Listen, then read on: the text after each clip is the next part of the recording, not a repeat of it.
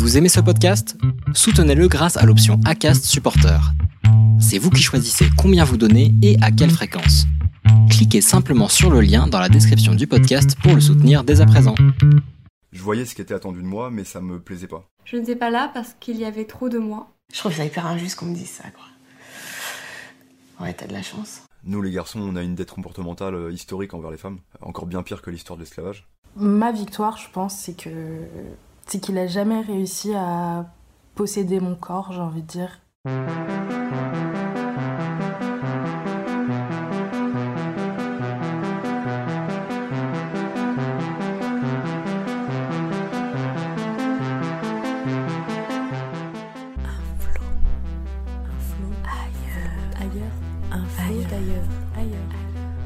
ailleurs, un flot d'ailleurs, un flot d'ailleurs.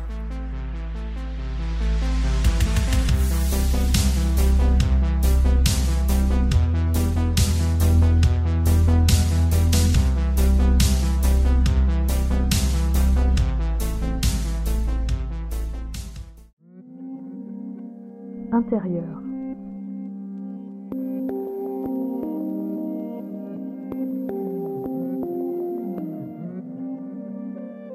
Intérieur. J'ai laissé mon corps à mes kilos. J'ai toujours été un peu ronde et quand j'étais petite, je faisais de la danse. Et ça se voyait déjà qu'à ce moment-là, j'étais traitée différemment. Moins par les élèves que par la professeure et sa sœur. Ça allait de remarques sur mon alimentation jusqu'à l'agressivité dans leur regard et des propos à mon égard. Même si je n'étais qu'un enfant de 8 ou 10 ans. À ce moment-là, pour moi, je n'étais pas que ronde. Les kilos en trop d'une enfant étaient si monstrueux, non pas pour mes camarades, mais pour les adultes, que j'étais devenue différente et que je mourais d'envie d'être normale. Ne t'inquiète pas, tu t'affineras en grandissant, me disaient mes parents, comme si j'avais vraiment un problème de poids, alors que j'étais un enfant même pas formé. Mais comme si j'étais si différente et comme on me faisait culpabiliser de manger, alors la nourriture me paraissait être une échappatoire et de toute façon une manière de correspondre à l'image qu'on se faisait de moi. Et il suffisait d'un traumatisme pour que je grossisse énormément et enfin je vais ressembler à cette fille que j'ai toujours imaginé être. À 12 ans, c'était les grosses vaches du frère, les moqueries des camarades, les remarques du prof de sport et de ma famille et le pire, ce n'était pas les insultes, c'était l'indifférence. Je n'existais pas. Je n'étais tellement pas une jolie adolescente qu'on préférait ne pas me voir. Ni les garçons, ni les profs, ni la famille. Je n'étais pas là parce qu'il y avait trop de moi.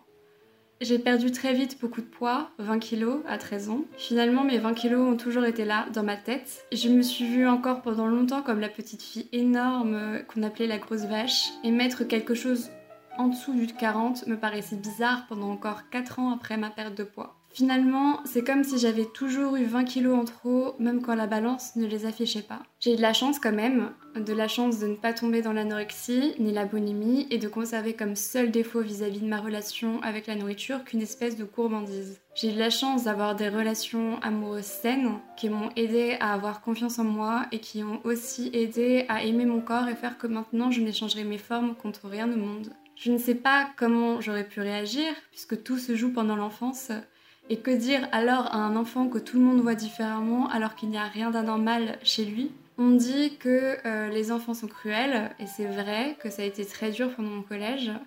Mais ceux qui ont détruit toute forme de confiance en moi pendant des années, ce sont les adultes, depuis le début.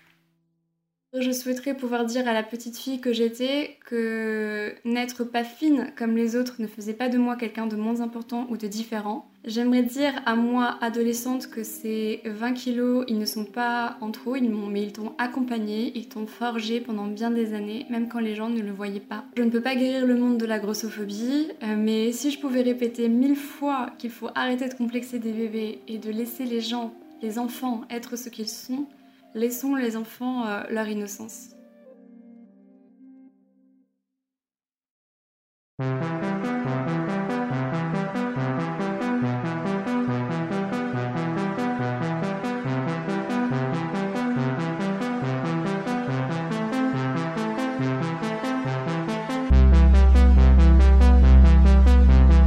Tu viens d'écouter le premier épisode d'un flot d'ailleurs, produit par Rester dans le flou.